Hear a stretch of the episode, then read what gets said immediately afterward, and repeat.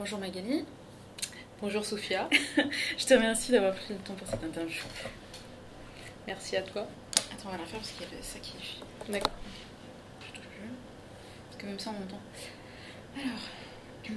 Bonjour Magali, je te remercie de prendre le temps pour, euh, pour cette interview. Bonjour Sophia, il n'y a pas de quoi, c'est avec plaisir. Donc là, on l'a refait parce que l'autre fois, ben, c'était un peu au milieu du vent et puis on avait euh, déplacé. Euh, et donc, je me demandais, parce qu'on avait déplacé pour différents rendez-vous pour, pour tes enfants. Et, et c'est pas grave, mais je me disais, je me demandais si c'était facile pour toi, à vue de ton poste, de prendre, euh, de prendre du temps pour toi, pour ta famille Est-ce que tu as beaucoup plus de souplesse dans mon poste aujourd'hui ouais. Euh, oui, alors oui et non, de la souplesse, euh, oui, quand même. Par rapport à mon poste, l'avantage c'est qu'on on attend de nous des, des objectifs, des, enfin, des activités qui, en tant que DCS, en fait, on, peut, on se fait son planning on se fait les rendez-vous clients, voilà, on, attend de nous qu'on gère un périmètre et, euh, et qui permet en fait euh, aussi d'allier son, son, planning, son calendrier, son agenda avec euh, bah, sa vie perso qui est aussi un, un pan très important hein, pour chacun, enfin, j'espère en tout cas. Et donc oui, j'arrive à, j'arrive ma vie personnelle à l'allier avec ma vie professionnelle et, euh, et à prendre du temps si des fois j'ai vraiment une contrainte personnelle à me dire bah euh, voilà c'est pas grave euh, là pas si c'est une réunion client forcément mais si c'était un travail que je devais faire ben, de le mettre à plus tard ou le soir voilà l'objectif c'est pas de travailler le soir non plus mais on a des contraintes personnelles, on a des contraintes professionnelles. Dans le sens inverse, ça marche. Hein. Comme je disais, on peut avoir une contrainte professionnelle qui fait que la vie personnelle est bouleversée. Mais dans notre poste, effectivement, je pense que c'est plus facile que peut-être quand on commence développeur analyste où euh, on est attendu sur un projet et, euh, on n'a pas cette flexibilité pareille. D'accord. Tu parles de DCS, c'est directeur conseil service. Tout à fait, oui. Parce qu'on ne sait pas forcément euh, ce que ça veut dire. Alors, un, DCS au sein de CGI, c'est c'est une personne qui va avoir à gérer sa petite entreprise, son périmètre, que ce soit dans la gestion de projet, plusieurs projets, avec aussi un côté RH, donc des membres à, superviser, et, euh, et aussi euh, le côté service et business en fait avec le client. Voilà, donc en fait, euh, c'est vraiment mener, on a des objectifs, et c'est mener sa petite entreprise, sa petite barque pour, bah, pour mener à bien ses objectifs. D'accord, je te remercie pour la précision. J'en reviens à la part de, de souplesse. Est-ce que, est-ce qu'en tant que manager, est-ce que tu offres cette, cette souplesse-là à, tes collaborateurs ou à tes en fait, aux membres de CGI Oui, enfin, j'espère en tout cas, euh, forcément, si un membre a, une contrainte personnelle à un moment donné, oui, bien sûr. Euh, bon, faut, voir en fonction du projet si ça, si ça impacte le projet et donc voir comment on peut, peut modifier et que ça soit pas non plus tous les jours ou toutes les semaines. Mais enfin, on a tous des, des contraintes personnelles qui peuvent arriver. Et oui, bien sûr, j'espère en tout cas offrir un minimum de souplesse euh, euh, aux membres du projet euh, pour que bah, tout le monde s'y retrouve. Et, tu, quand et au début de ta carrière, pardon, tu, tu pouvais en prendre autant Tu étais, aussi dans ton poste Est-ce que tu Oui, alors euh, on va dire oui et non. C'est-à-dire que mon planning, euh, je le gérais sans le gérer. Je, même si aujourd'hui j'ai un manager quand même à qui je, à des managers plus au-dessus. Hein. Mais euh, effectivement, en, en, étant sur un projet en démarrage, on rend, enfin, on demande si c'est possible à son chef de projet sur le projet et c'est lui qui valide. Donc euh, et puis, euh, et puis j'ai toujours eu des personnes, des managers qui étaient aussi euh, souples, entre guillemets, encore une fois, le but n'est pas d'abuser, hein, mais c'est que si on a une contrainte personnelle, ben, ça peut arriver et, à chacun. Donc, donc oui et non, oui, oui j'avais cette souplesse quand j'avais besoin. Et en même temps, c'est quand même plus simple aujourd'hui parce que c'est moi qui organise tous mes sujets et donc je, sais, je sais ce que je peux faire ou ce que je peux pas faire. Quoi. J'ai pas rappelé ton âge, mais bon, tu es jeune mm. et ça fait 13 ans que tu es dans la même entreprise oui. et DCS depuis l'année dernière. Oui. Est-ce que tu pensais rester autant de temps dans la même entreprise et en sachant que tu as vécu tout, les différents rachats en fait de, de la part de, de entre autres alors effectivement, euh, non, pas forcément. Je pensais pas rester aussi longtemps en démarrage parce que je suis plutôt quelqu'un qui aime changer. C'est pour ça d'ailleurs que je suis arrivée euh, en SS2I il y a 13 ans parce que je me suis dit oh, c'est sympa, euh, on, bouge, on change de projet, tout ça. Donc, et, donc pas forcément, j'avais aussi la bougeotte même dans la vie perso, donc, donc je me suis pas dit que j'allais rester 13 ans dans la même boîte. Et en fait, Unilog, Logica et puis CGI offre euh, quand même, euh, en tout cas pour moi, des bonnes opportunités qui ont permis d'évoluer et finalement de, sans changer d'entreprise, même si on a été racheté, de pouvoir euh, changer de poste et puis monter, passer développeur, analyste. J'ai eu les opportunités pour. Bah, qui m'ont permis de ne pas m'ennuyer et puis de finalement rester et d'être encore là au bout de 13 ans et de toujours pas m'ennuyer. Donc tout va bien. Je réponds un petit peu à la question qui suit, qui est, qui est plus en partie, on va dire, parce que je voulais savoir euh, si au collège ou au lycée, on a toujours, en tout cas beaucoup d'entre nous avaient un métier euh, rêvé. Et est-ce que tu savais déjà à l'époque ce que tu voulais faire? Pas du tout. Pas du tout. Euh, j'ai fait, j'ai fait un bac scientifique parce que je savais pas ce que je voulais faire. J'ai fait un bac scientifique parce qu'on m'a dit bah, au moins si tu fais bac S, bah, ça t'ouvrira les portes, tu pourras faire ce que tu veux après quand tu auras choisi ce que tu veux faire. Et parce que bah, finalement, j'avais quand même un peu les capacités. J'ai jamais été une cador euh, à l'école, mais j'ai toujours eu un niveau qui m'a permis de passer les étapes, on va dire. Et puis arrivé au bac, après le bac S, et eh ben, je savais toujours pas ce que je voulais faire. Et là, euh, c'est mon frère. c'est mon frère qui, euh, lui, a été passé par un, un DUT GE2I, hein, et qui était, donc, dans cette DUT à Nantes, il y avait aussi un DUT GEA, gestion des entreprises et qui m'a dit euh, bah t'as qu'à faire ça gestion d'entreprise ça a l'air sympa il y a plein de filles et, euh, et, donc euh, je me suis renseignée je me suis dit bah pourquoi pas c'est le monde de l'entreprise la gestion d'entreprise je, je, vais voir je vais voir ce que c'est et puis, puis je suis partie là-dedans donc pas en informatique hein, pour le coup. Le 2i c'est informatique c'est ça? Non le, mon frère c'était GE2i donc lui c'était électronique. Électronique, et moi c'était GEA en fait gestion des entreprises et administration. Donc lui il avait pas du tout de filles hein, ah. mais il voyait qu'il y avait bien des filles en face. Et il a dit bon bah renseigne-toi c'est peut-être bien et je suis partie là-dedans et j'ai démarré en tout cas en gestion des entreprises en DUT effectivement et ça t'a servi? Et est-ce que ça te sert? Et ça m'a servi, oui. Alors euh, j'ai euh, donc j'ai fait ce DUT. Après j'ai fait une maîtrise sciences de gestion, donc toujours pas euh, en informatique. Hein. Mon bac plus 4, j'ai fait en alternance dans une entreprise. J'étais à Nice à l'époque, dans une entreprise à Sophia Antipolis, au contrôle de gestion. Et là, je me suis rendu compte que l'informatique de gestion était quand même important aussi euh, pour, euh, bah, pour les personnes, pour maîtriser les, les chiffres et puis euh, faire du reporting, tout ça. Mm. Et donc, j'ai fait ma dernière année en, à Rennes en maîtrise, en, pardon, en master sciences de gestion et en contrôle de gestion pardon, et système d'information, je vais y arriver. Et donc là, il y avait de l'informatique, système d'information, et je me suis dit, bah, mon stage, comme j'ai vu le contrôle de gestion en alternance, mon stage, je vais le faire en informatique. Donc, je suis partie sur Paris chez Unilog à l'époque. D'accord. Et j'y suis restée. Voilà. et je suis revenue sur Nantes quand même entre les deux.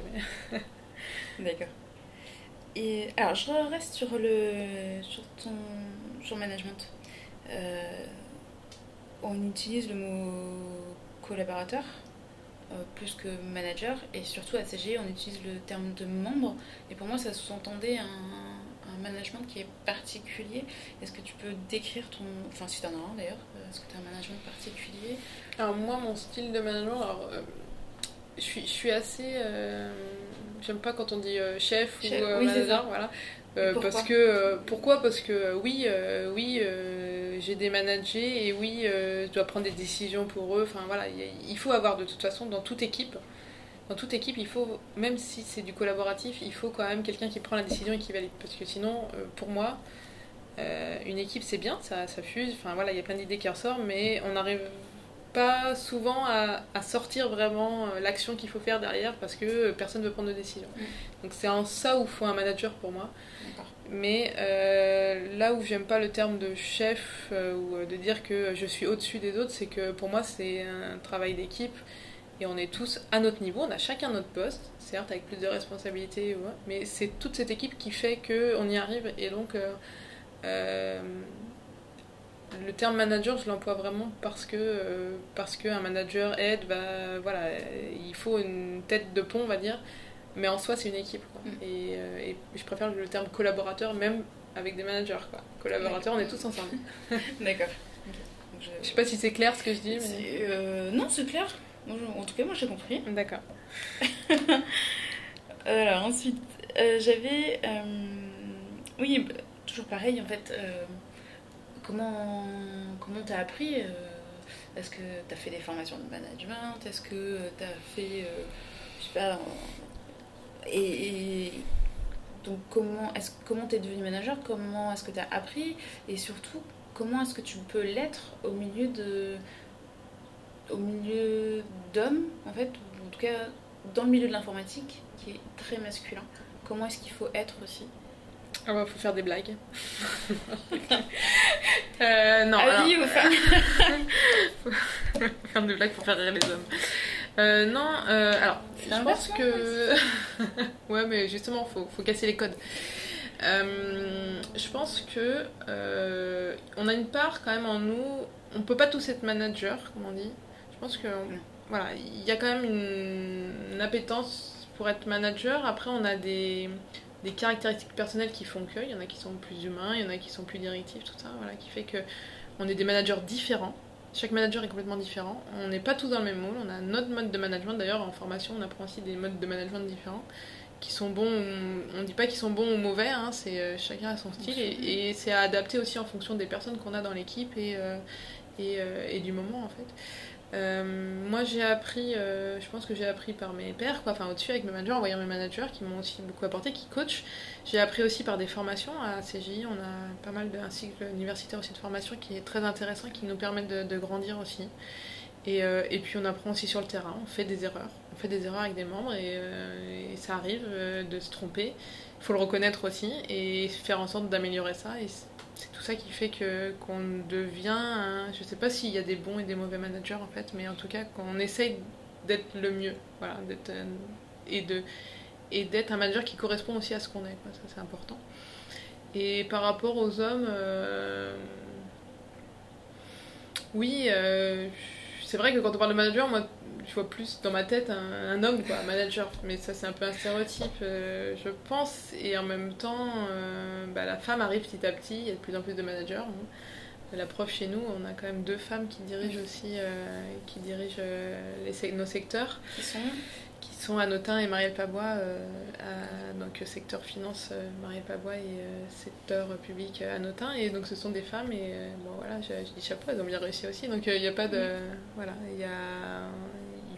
Faut plus qu'on ait ce stéréotype de les, hommes managers, quoi, si j'ai envie de dire. Et puis, euh. Puis je trouve que, en tout cas au sein de CJ, les hommes nous accueillent très bien, il n'y a pas de, y a pas de souci.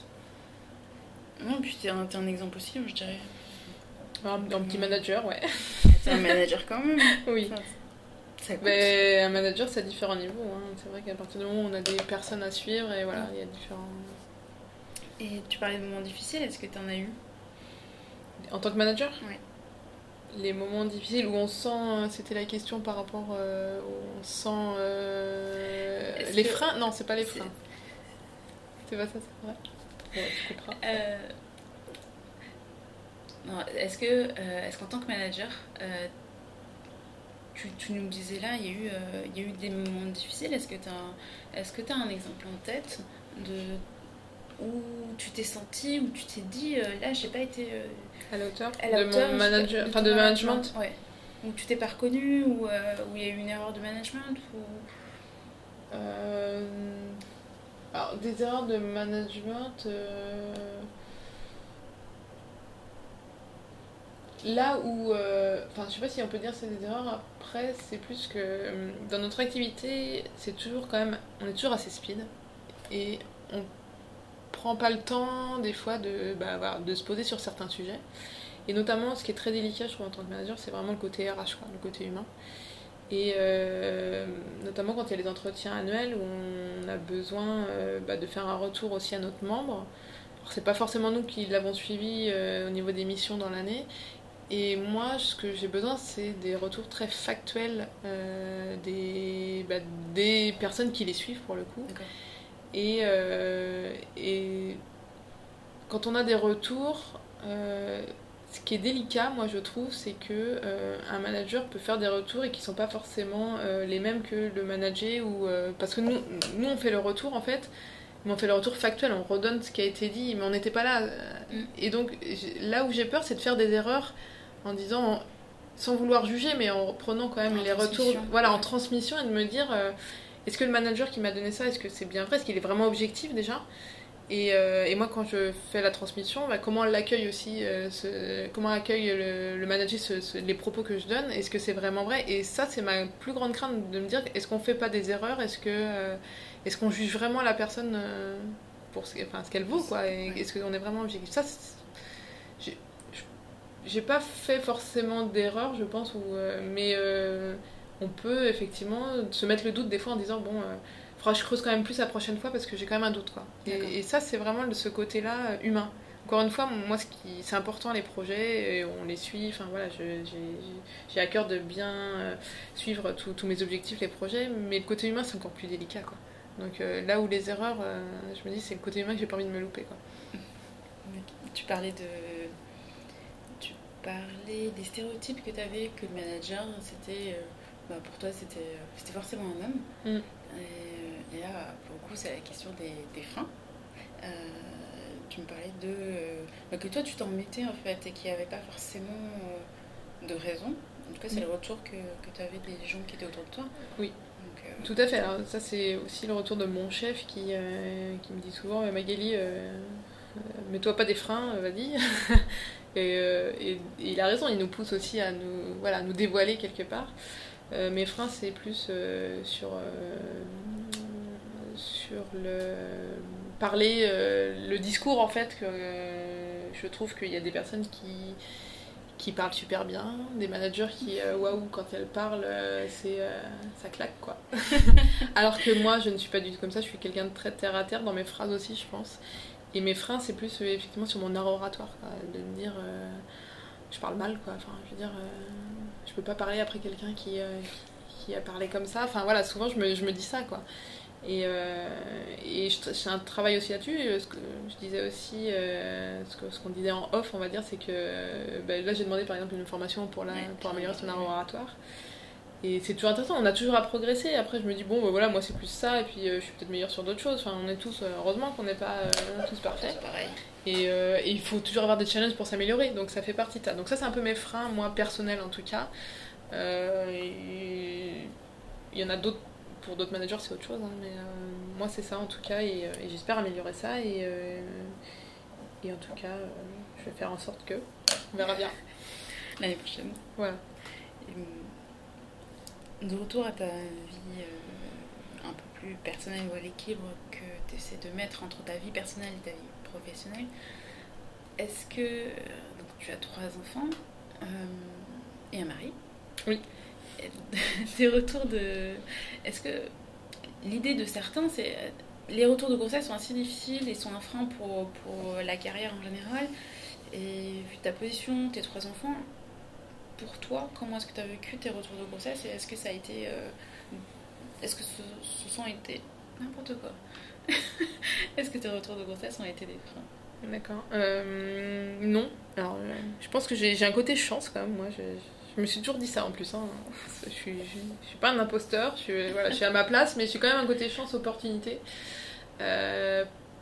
pour mes grossesses, en fait, à chaque fois que je suis revenue, il y avait souvent un projet qui démarrait un projet de TMA euh, qui allait se mettre en place pour 2-3 ans, qui demandait forcément euh, des développeurs, des analystes, euh, des chargés de projet, chefs de projet. Et donc, bah, en fonction de, mon congé maternité, j'avais différents niveaux. Et donc, je trouvais quand même ma place. là, la, première fois, c'était plus en tant qu'analyste.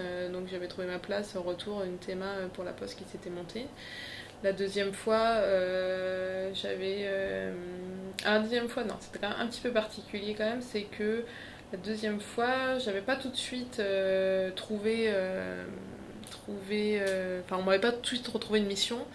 Par contre, j'avais accepté de redevenir et encore, voilà, d'être plus dans le développement pour un client. Et ça m'allait très bien aussi parce que quand on revient d'une grossesse, bon, il faut remettre le cerveau en route, clairement.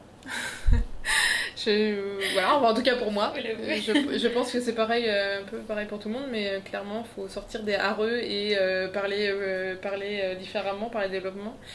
Et donc, ça m'allait très bien de retourner sur un projet voilà, où je, maîtrisais le sujet, je maîtrisais la techno et je recommençais là-dessus. Et puis petit à petit, je suis repartie comme ça en fait. Voilà, c'était. Euh, et la troisième grossesse, bon, j'étais déjà dans le, j'étais déjà dans le poste euh, avant de partir.